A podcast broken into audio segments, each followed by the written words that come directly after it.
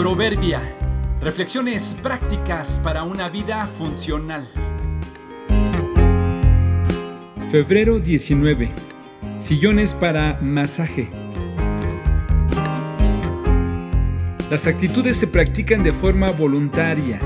Nadie nos las puede imponer.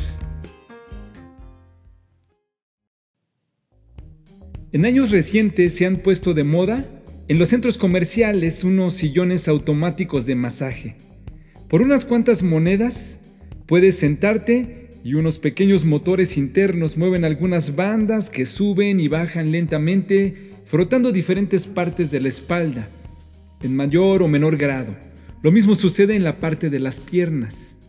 He visto muchas personas adultas y niños sentarse y hacer uso de esos sillones. Yo mismo lo he usado un par de veces.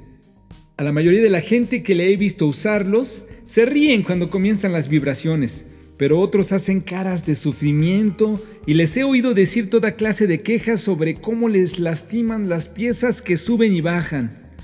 Claro que al ser una máquina, funciona mecánicamente sin percibir el dolor o la queja del usuario. Escuché a alguien decir que siempre que la usaba se levantaba lastimado o peor de cómo se había sentado y además con menos dinero por las monedas insertadas para que se active. Quizá a algunos sí les funcione o les divierte, pero a otros no, y sin embargo la siguen usando. Esos sillones de masaje en las plazas que están ahí sin obligar a nadie, solo para ser usados por quien lo desee, se parecen a muchos de los hábitos o relaciones que desarrollamos. Sabemos que hacer eso o aquello nos deja mal, pero seguimos usándolo. Sabemos que cierta comida o bebida en particular se disfruta pero hace daño. Sabemos que el comer esa cantidad traerá serias consecuencias. Sé que tomar en exceso, sé que ese mal hábito me hace sentir bien unos momentos, pero después me perjudicará. Sabemos que después de usarlo, terminaré peor de cómo me senté e incluso con menos dinero, pero lo sigo usando. Sé que esa relación Frecuentar a esa persona me emociona pero me intoxica. Sé que después de encontrarme con ella o con él, terminaré cargado y hasta con dolor de cabeza. Sé que me animará a lo incorrecto.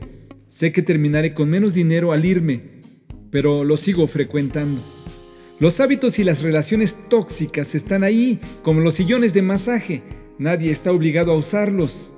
El que los usa lo hace por su voluntad y puede que al terminar esté más relajado o peor de cómo se sentó y con un poco menos de dinero. Piensa, ¿por qué te obligas a sufrir?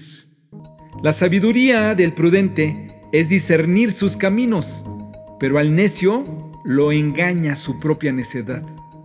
Proverbios 14:8